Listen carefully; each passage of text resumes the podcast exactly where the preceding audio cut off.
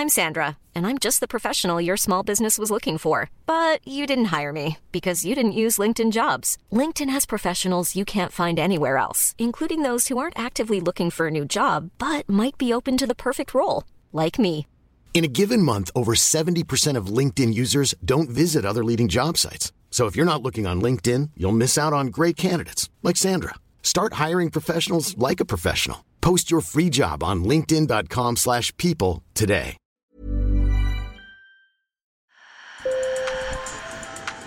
Bonjour. Hello. Hola. Marhaba bikoum. Sur le fil, Le podcast d'actu de l'AFP.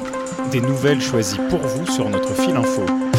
C'est l'abstention qui a gagné aux élections régionales hier, dimanche, en France. 30 millions de Français ne sont pas allés voter, soit 66% des électeurs. Les 13 régions de France métropolitaine ont maintenu leur président sortant, des candidats de partis traditionnels, 7 pour la droite et 5 pour la gauche. Selon les experts, les plus jeunes ont boudé les urnes et les plus âgés ont donc choisi la continuité.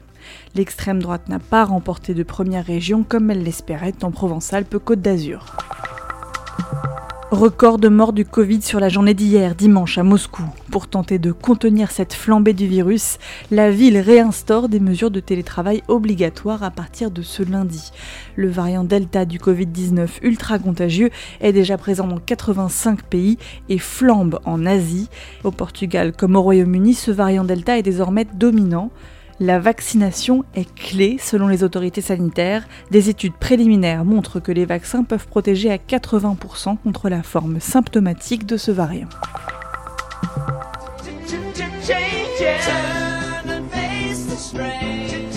Artiste majeur dans le monde de la musique, de la mode et du cinéma, David Bowie a aussi peint quelques toiles et l'une d'entre elles s'est vendue à plus de 100 000 dollars vendredi. Un portrait de profil sur fond rouge, peint à la fin des années 90 par le chanteur britannique, que 12 acheteurs se sont disputés lors d'une vente aux enchères. Un anonyme l'avait acheté 5 dollars canadiens, à peine plus de 3 euros dans un magasin caritatif. C'est ce qui s'appelle une bonne affaire. Sur le fil. Sur une pente très raide des Pyrénées, à 2700 mètres d'altitude, une carcasse d'avion surplombe la vallée. Cette ULM s'est crachée il y a plus de 20 ans, son pilote s'en est sorti, mais l'appareil, lui, n'a pas bougé. Là, vous entendez quelqu'un en train de scier la carcasse. C'est Jamie Vial. Il s'est lancé un défi pendant le confinement, nettoyer la montagne de ses déchets. Avec sa scie, ce grand sportif de 52 ans découpe l'avion à la main. Il charge 30 à 50 kg de morceaux sur son dos et les descend avec ses grandes jambes, comme un Sherpa de l'Himalaya, malgré la pente et le vent. Donc là, avant la fin de l'été, euh, l'ULM ne sera plus dans la montagne. J'aurais redescendu 300 kg de.